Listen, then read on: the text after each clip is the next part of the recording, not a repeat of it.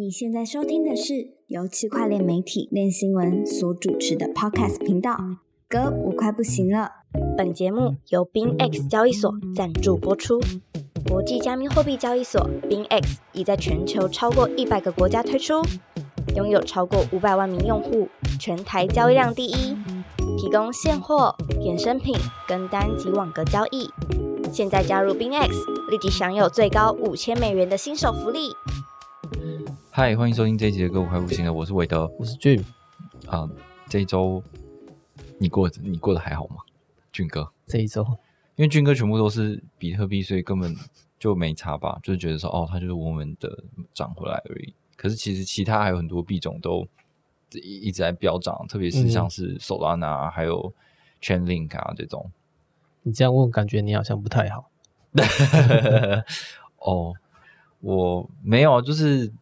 会有那种错错失感吧，因为你你就他又没有一个很具体的原因，就算是什么有技术或者是什么生态 TVL 稍有上涨什么的，但是我我都觉得过去这些事情都不是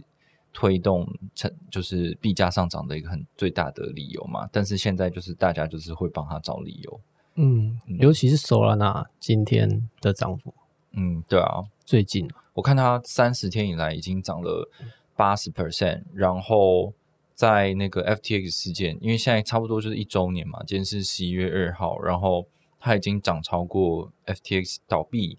前的价格了，对啊，就蛮厉害的啦。那当然上上周其实谢总来的时候，我们也有分析了一些关于它的一些利好消息，包括一些像是 Visa 啊什么的，然后就是用 Solana。的基础设施，然后来做一些试验，对，但是都都不不觉得这个就 代表说它应该会这样这样子。就对我有写一篇呢，就是那个 M v a c 嗯，就是啊，哦对，他说未来的 Solana 就是一颗等于零点三颗以太，嗯，零点三颗以太，就就他预测二零三零以太大概一万出头吧，嗯，然后 Solana 一颗三千这样，哇。恭喜恭喜啊！没事，我觉得这一波没有上车，就是你可以想说，你就算上车，也不一定会在获利最高点把它卖掉。也是啊，对啊，还是要为自己设定目标。但是我二零二零年的时候，我就是因为我可能是一七年的时候开始，就是有投一只鞋币嘛，然后可是一七耶，对啊，然后二零年的时候。嗯，就开始涨回，因为就是间中间起起伏伏，然后最高点可能就接近两万，所以你到了那个二零二零年的时候，然后它到了两万的时候，你就觉得哦，再创当年，就是再达到当年的那个新高了。那基本上我就会觉得是，就是会哦出清掉这样，出清掉一些。对啊，嗯，反正我不知道啦，就是大家现在看起来好像很多的币都开始在。上涨，然后好像好像很多机会，可是这种机会也让人家觉得充满了陷阱，因为现在是一个造势商的操弄当道的一个时代嘛，所以你不知道他们到底是在筹钱呢，还是真的有钱进来了，就是就是很难说。嗯嗯，但是的确，我觉得就比起前阵子来讲的话，是感觉状况是好多了。你看到更多的融资消息，然后交易所纷纷开始在。上币，然后也有一些传统呃金融机构想要推出相关的商品或者是呃数位资产服务，那我觉得这些看起来会是稍微乐观一点的东西，至少比去年好多了吧？今年的行情是啊，嗯，就没有那个很大的事件。好，那这一周呢，一开始我想要先来讲一个相对比较硬的东西，只要过了这一关。你没有睡着的话，应该就可以继续听下去，后面就蛮轻松的一点。对，就是这一周呢，Vitalik 他出了一个文章，然后它的标题叫做呃，就是 Layer Two 有有什么不不同的 Layer Two 这样子。那大大家知道，在在以太坊的世界里面呢，这个 Layer One 就是以太坊本身嘛。那因为它要要求它的呃高度的去中心化。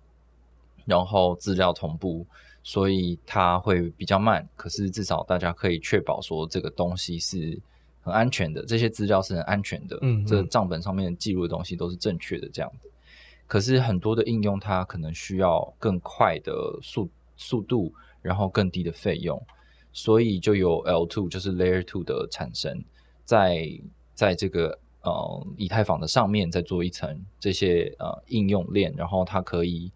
把重要的呃资讯记录呢记录在以太坊上面，但是你上面可以更有效率的去做一些交易，这样子。嗯，那呃，Vitalik 他就是透过这篇文章在说，现在有很多的 L two 用不同的方法在处理呃这些在验证资料，然后再做 L two。那它的一个分类是怎么样？他也说这个 L two 的生态就是越来越蓬勃了。那他他相他相信未来会有更异质化的发展。所以异质化的发展，其实在他的这篇文章定义里面，就是说有不同的需求。呃，不管你是对于安全的需求或效率的需求的人们，就会选择不一样取向的 L two 这样。哦，就是 L two 的取向越来越多种，所以未来也会细分的更多吗？嗯，对，就是现在的话，就是它，我觉得就是有主要分两个象限，一个就是效率，一个是安全性。安全性相对越高，越趋近于于 L one 的话，它效率就相对没有那么高，然后费用可能也会比较高一点。可能性呐、我们不一定，但是就是有很多的解决方式在这个这个向度里面发生。这样，那我觉得 Vitalik 他每一次的文章出来，就是在讲这些东西，包含他之前我们有写过，他在讲 Layer Three，就是到底什么是 L 三，就是 L 三到底有什么意义的这个东西的时候，其实他都是想要先画出一个很大的蓝图，告诉大家说，哦，这些东西就是长这样这样这样。但其实他默默的在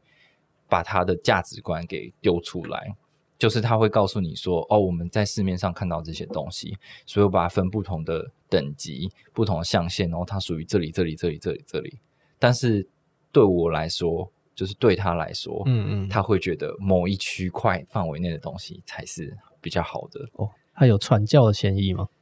就是他有告诉他有对啊，他有试图在传达他的价值观是怎么样啊。嗯嗯即便他没有指名道姓的说哦怎么样的怎么样取向的方式是不太好的，但是我觉得他就是用一种很那种书呆子的方式在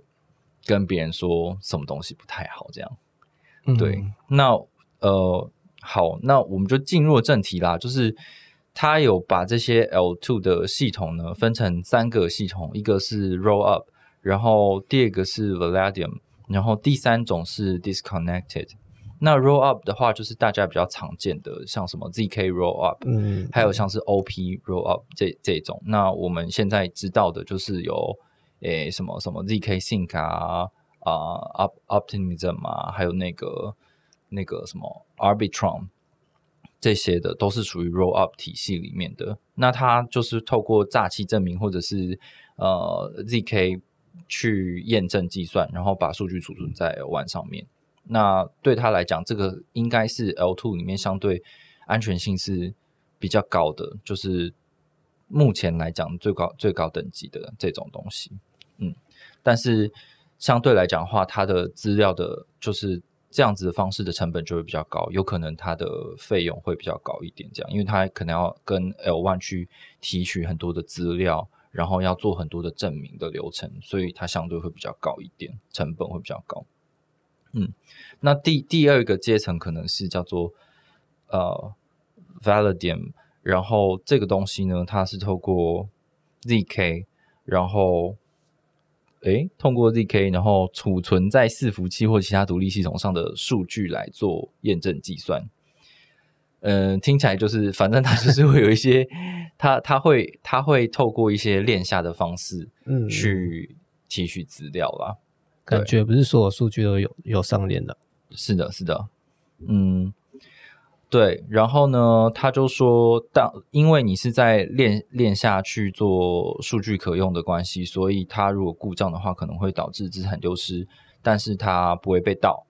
这样，嗯嗯，那这个东西的话，就是相对来讲是比较折中一点的一个方案。嗯，好，然后所以呢，这像这样子的阶层，它被 Vitalik 认为是在部分安全的一种一种方式啦。OK，然后再来 Disconnected 就是一个独立的链，总之它就是一条独立的链。这这这这个范畴就是，呃，Vitalik 就直接形容这样子类型的 L two 呢，就是你是相信一个人或是一小群人，他不会去偷走你的资金或者是丢失呃私钥，嗯，他就说有这样子这个东西的存在，这样，然后好，所以他有把这些不同类型的。一基于技术，然后达成不同的安全层级，还有效率的这些 L two 呢，有分分给不同呃适合的应用。然后像是高安全需求的话呢，就是像是账户的凭证啊，还有高价值的资产，还有 ENS 的域名等等的东西。那位在中间的需求的呢，可能就是低价值的金融活动，或者是中心化管理生态的代币。那再来就是比较，你是需要比较有，就是这个比较 scale，你可以大高规模的去使用的，呃，高效高规模的话，你可以使用这个 Validiums 的类型的东西呢，可能是非金融性的应用，还有游戏，就是可以用这样子的方式。就是好，我可能会有，比如说是游戏的话，我可能会有呃资料去呃丢失。丢失的状况，但是我不至于会被盗，对，就是这样。然后他就完全没有在形容说 disconnected 的的这个阶阶层，他他描述的比较少，对，呃，他就完全没有说这样的东西适合用在什么的应用里面。这样，那魏德刚刚一开始说的，就比他那个，他有认为哪一派是他觉得比较有价值的吗？嗯，我觉得他没有说哪一派比较有价值，可是他就是在。disconnected 的这种类型呢，他有去讲说这些东西算是一些替代性的解法，然后这样子替代性的解法呢，就嗯，他有举出很多反反证，就是说，好有有有一些人用这样的方式，比如说他一个独立的链，但是他既然是声称他也是属于 L two 的类型，那他是用什么方式呢？譬如说，他是中间有一个呃智能合约，然后会去对两边的那个资料。这样，然后让他就是好像他跟以太坊也有一个连接，但是 Vitalik 就提出了很多的呃问题，就是说，那如果当今天以太坊有出现呃五十一 percent 攻击的时候，然后它有一个呃分叉链，那它在它分叉的时候，你的这个中中间在呃。记录资料的的东西出错了怎么办？你要怎么样跟你的这个独立的链去做同步呢？你是不是又要透过一些社群治理的方式，然后重新再去你自己也得要硬分叉，然后才可以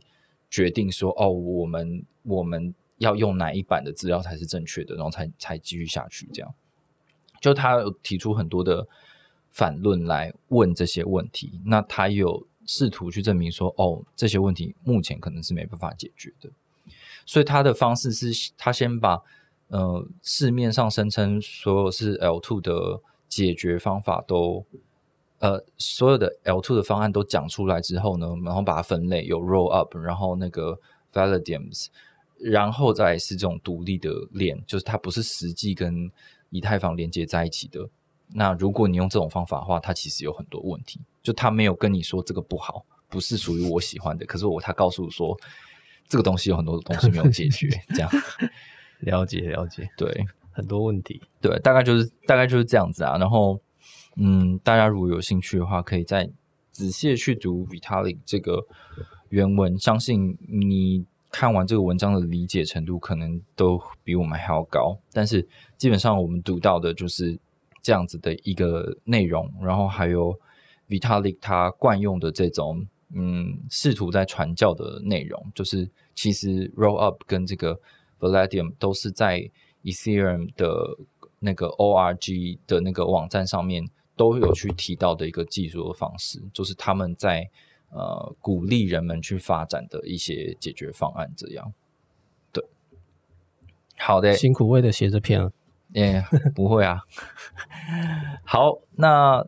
接下来就是轻松的话题了。我们是不是要先讲一下这个？呃，虽然我觉得其实以这个社群的关注度来讲，大家跌烂了、赔烂了就算了，然后现在又开始涨回来，好像就慢慢的淡忘了 FTX 的事情，然后还有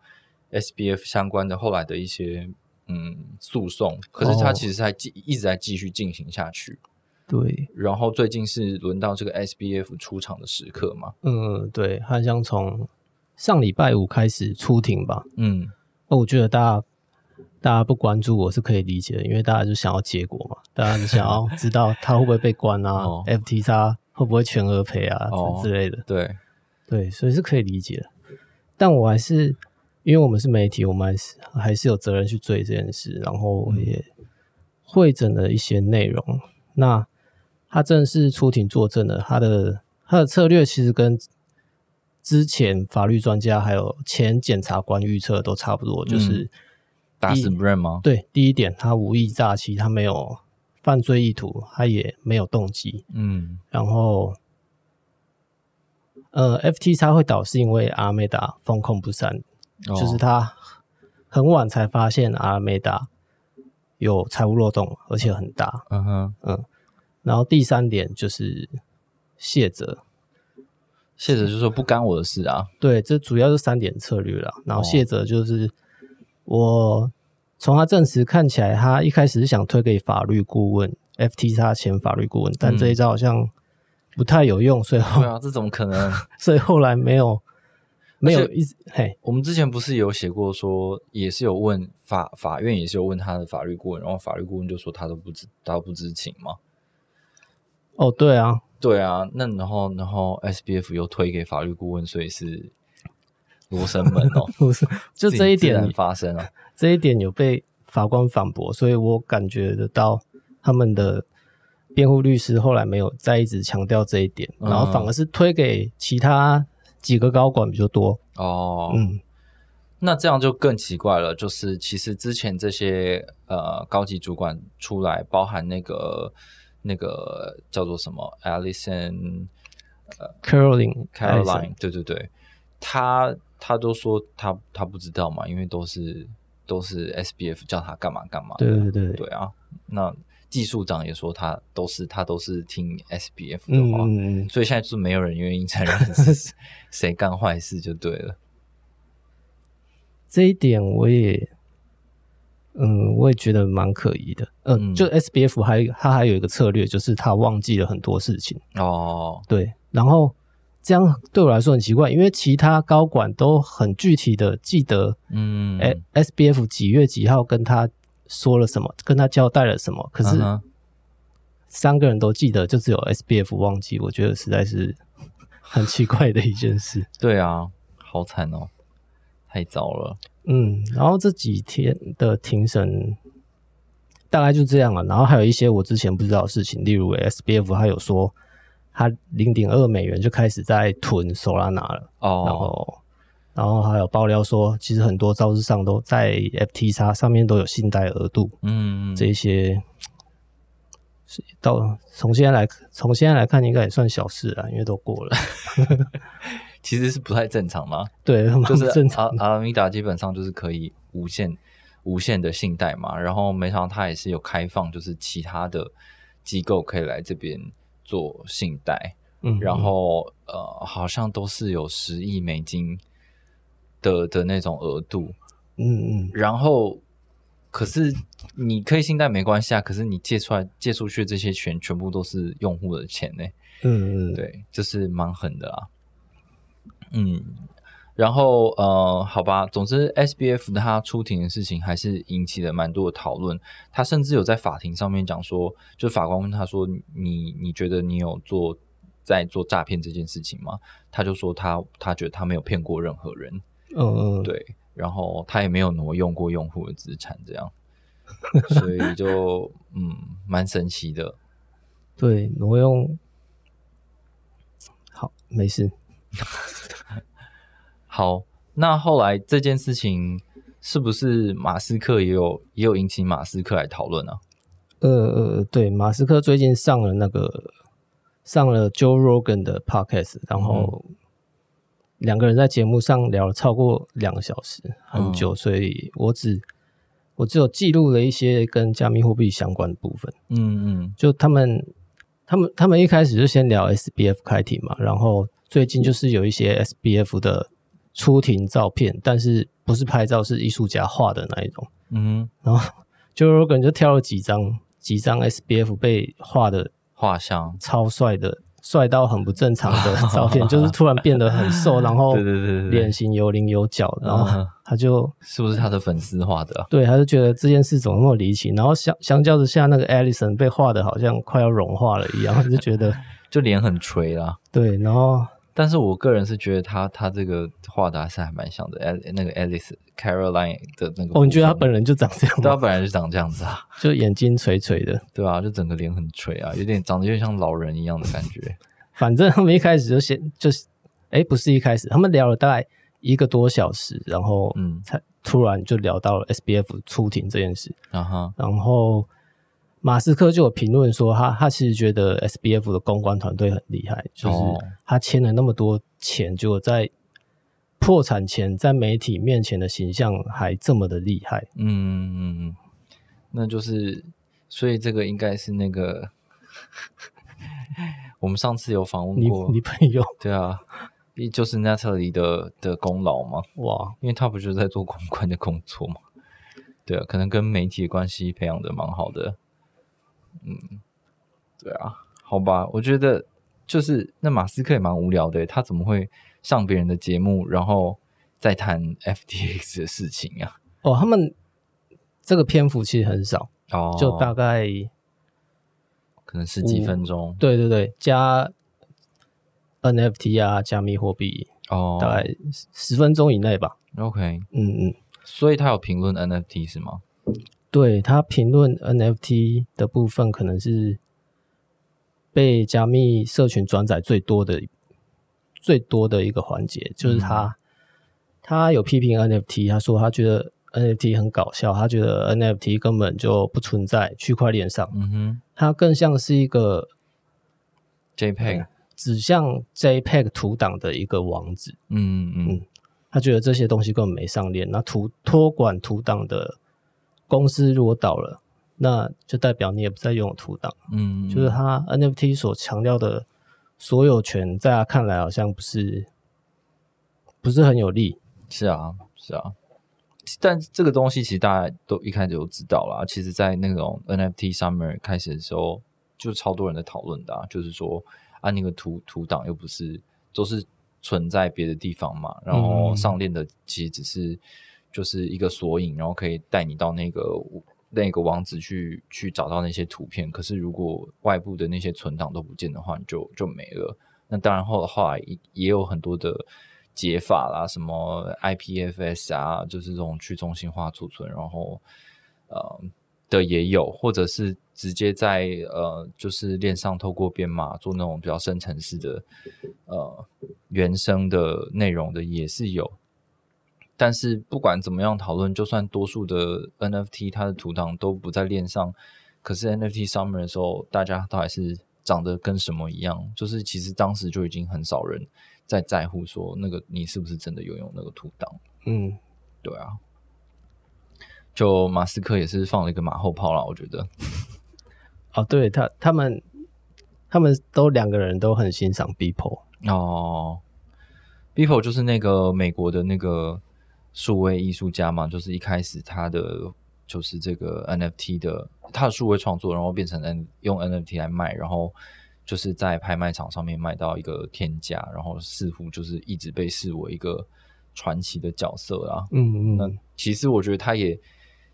怎么说，就是急流隐退的很早，就是他在没有呃，就是 NFT 都还没有到达最高峰、最高潮的时候，其实他后来就很少再出哦 NFT 相关的作品了。对你来说，他隐退了吗？是没有隐退啊，但是就是哦他没有继续的一直在发新的 NFT，他偶尔还是会有发，每一季会有发一点，但是就没有那么那么那么多了。也没有在，也没有作品在上拍卖会什么的。哦，对耶，好像是，对啊，了解。嗯，而且他以他以前就一直都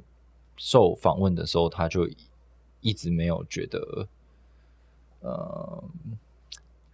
我不知道哎、我我的我的感觉是他没有觉得这个东西就是就是就是一定就是这样，他就是哦，他没他没有，很疯狂去，对啊，嗯，对啊，对他来讲这感觉是创作者嘛，然后、嗯对，这是一个新的媒介，然后可以让他获得获利，这样，嗯，对啊，好，那 Joe Rogan 跟马斯克他们还有一个环节是蛮有趣的，就是 Joe Rogan 拿着拿着他的弓箭，然后对特斯拉的 Cybertruck 做强度测试，哦所以他他朝那个 他去射那个卡车车车门，对他朝哦车门射了一箭，结果那个箭的箭头断就断了，哦，然后马斯克好像很自豪，就觉得很壮很屌这样子，很屌，对，但我是觉得。现在开车在路上被箭射到几率应该是蛮低的，对啊，怎么说应该要拿枪去开吧？对啊，哦，OK，好，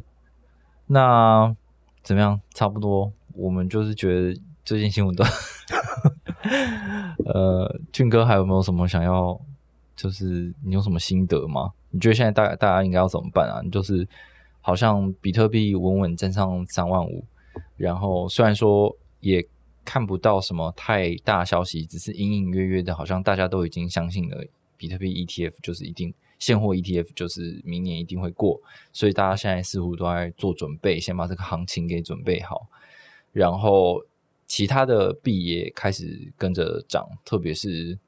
Solana、Chainlink 啊等等的。然后以太币的话，因为它的那个坎昆升级，嗯嗯嗯，就是确定今年不会发生，所以似乎就没有那么热。就是比特币可能一个月已经涨了三十趴了，但是这个以太坊可能一个月就是十五趴的涨幅都没有，就是他们还是有一个落差的。你觉得通常在过去的经验里面，这这个以太币是会跟上来的吗？以太币记得都是晚涨的啊、哦，好像是这样，记得是。可是如果如果比特币就这样一路涨到二零二五年，嗯。嗯，其实我是会有点害怕，怕。对，因为它等于打破了，好像打破了四年减半的规律，哦。对，它等于提早了一一整年就开始涨，哦。因为明年中旬才减半嘛，嗯然后减半之后再来说才开始涨，对啊，所以这个规律都被打爆了。然后我这么蠢，我就是感觉没有逻辑可以可以可以去遵循了。对啊，嗯，是啊，因为赵长鹏自己之前也说什么，呃，减半之后一年就会开始涨了，呃对对对对，然后现在是连减半都还没有，然后先是这个 ETF 的话题，然后就已经